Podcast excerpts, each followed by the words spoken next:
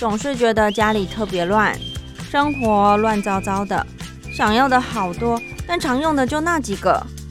人生一定要这么复杂吗？其实生活可以很简单，请听你的减法生活。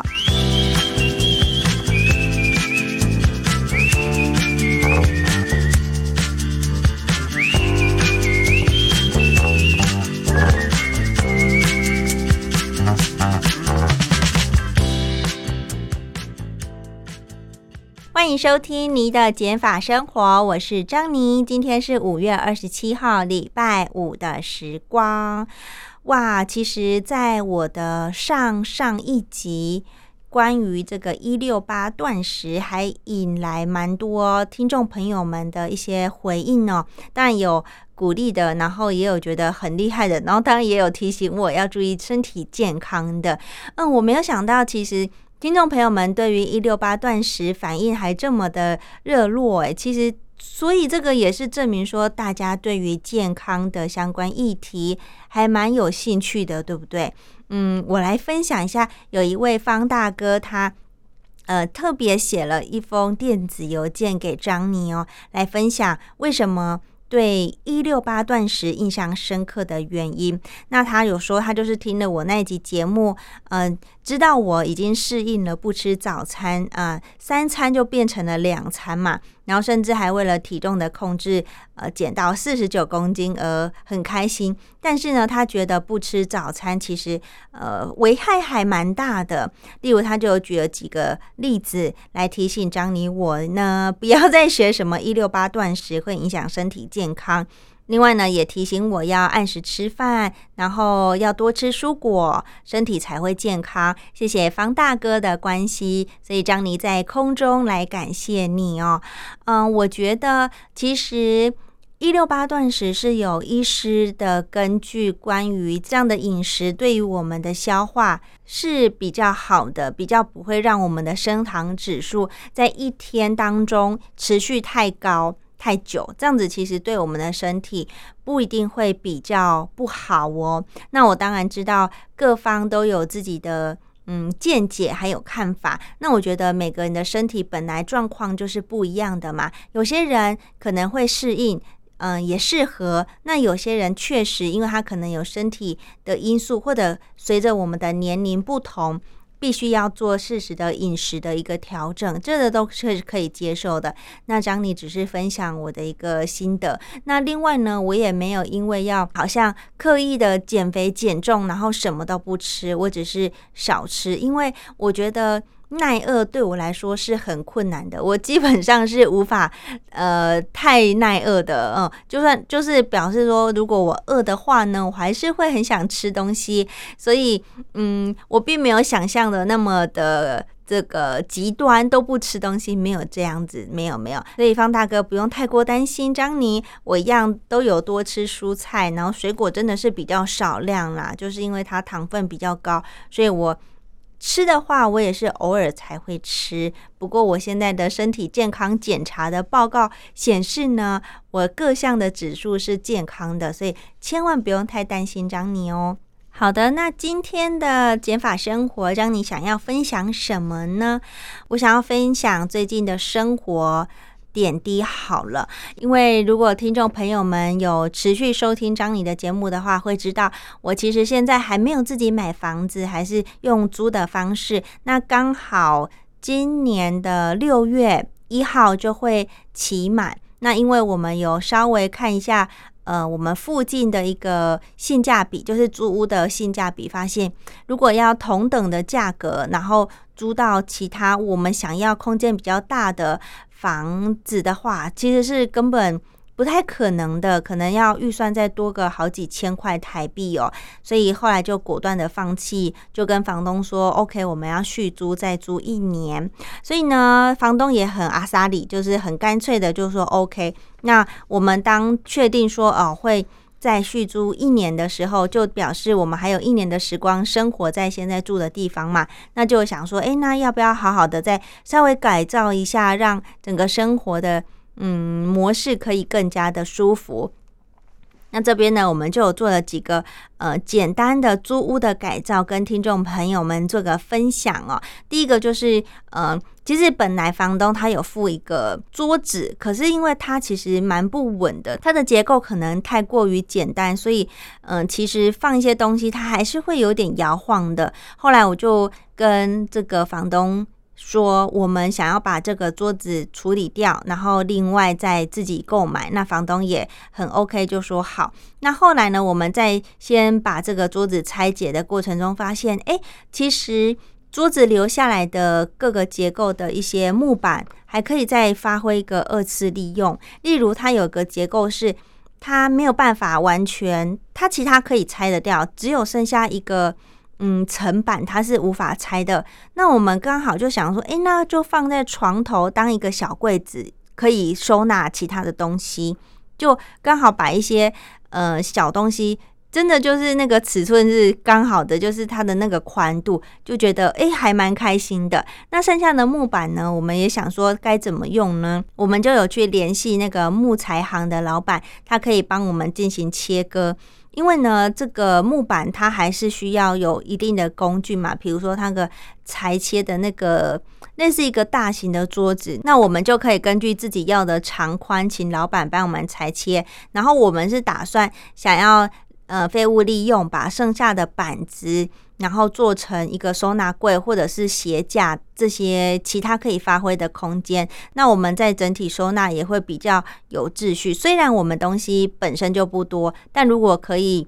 嗯，排排站，比如说鞋子可以排排站，这样子的感觉看起来啊，视觉上也会比较整齐哦。另外呢，其实因为我们算是分租套房，所以我们隔壁还有一户是一个发型师妹妹，她年纪比我小，然后我就问她说：“哎，那你还有没有打算继续再住在这边呐？”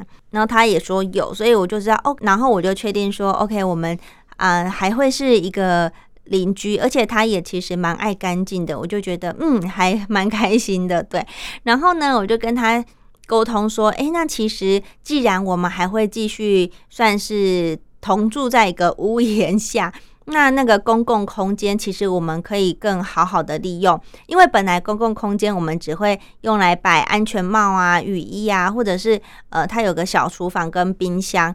就是如果要切东西、洗碗的话，就会在那边用。那其实它还有大概有一平的空间，嗯，可以被好好的使用。但之前我们都没有去摆一些其他的东西。后来我就跟他说：“诶，其实我们想要说，呃，把我们的一些酱料区，因为我们有自己买一个四层的斗柜，那它是可以摆酱料啊、碗盘啊那些的器具。那如果我们把这个呃四斗柜，移到外面，移到我们的公共区，那留下两格给他用。然后另外我们烤箱也可以共用，因为我前提是知道，呃，对方他是也很爱干净的这个生活习惯，是蛮符合彼此的这个生活需求。那隔壁的发型师妹妹也说 OK 啊，好啊。所以呢，我们等于。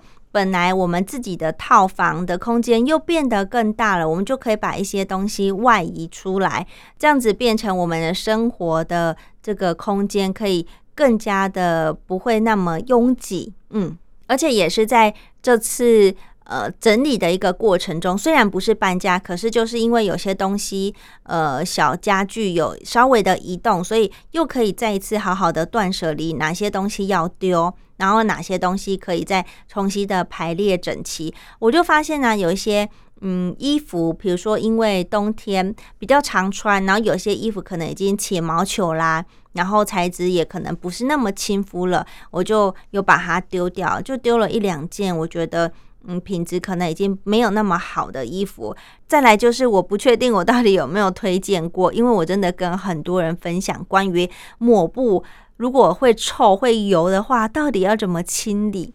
我真的。非常推荐听众朋友们，如果你们也有曾经，呃，家里有类似的情况，因为抹布通常都是来擦油垢啊、桌子啊，或是汤汤水水喷出来的地方嘛。那抹布当然想必就是会臭，然后会油油的。那你就算用水再洗过，或者是用一些清洁用品再洗过，它多少还是会残留一些。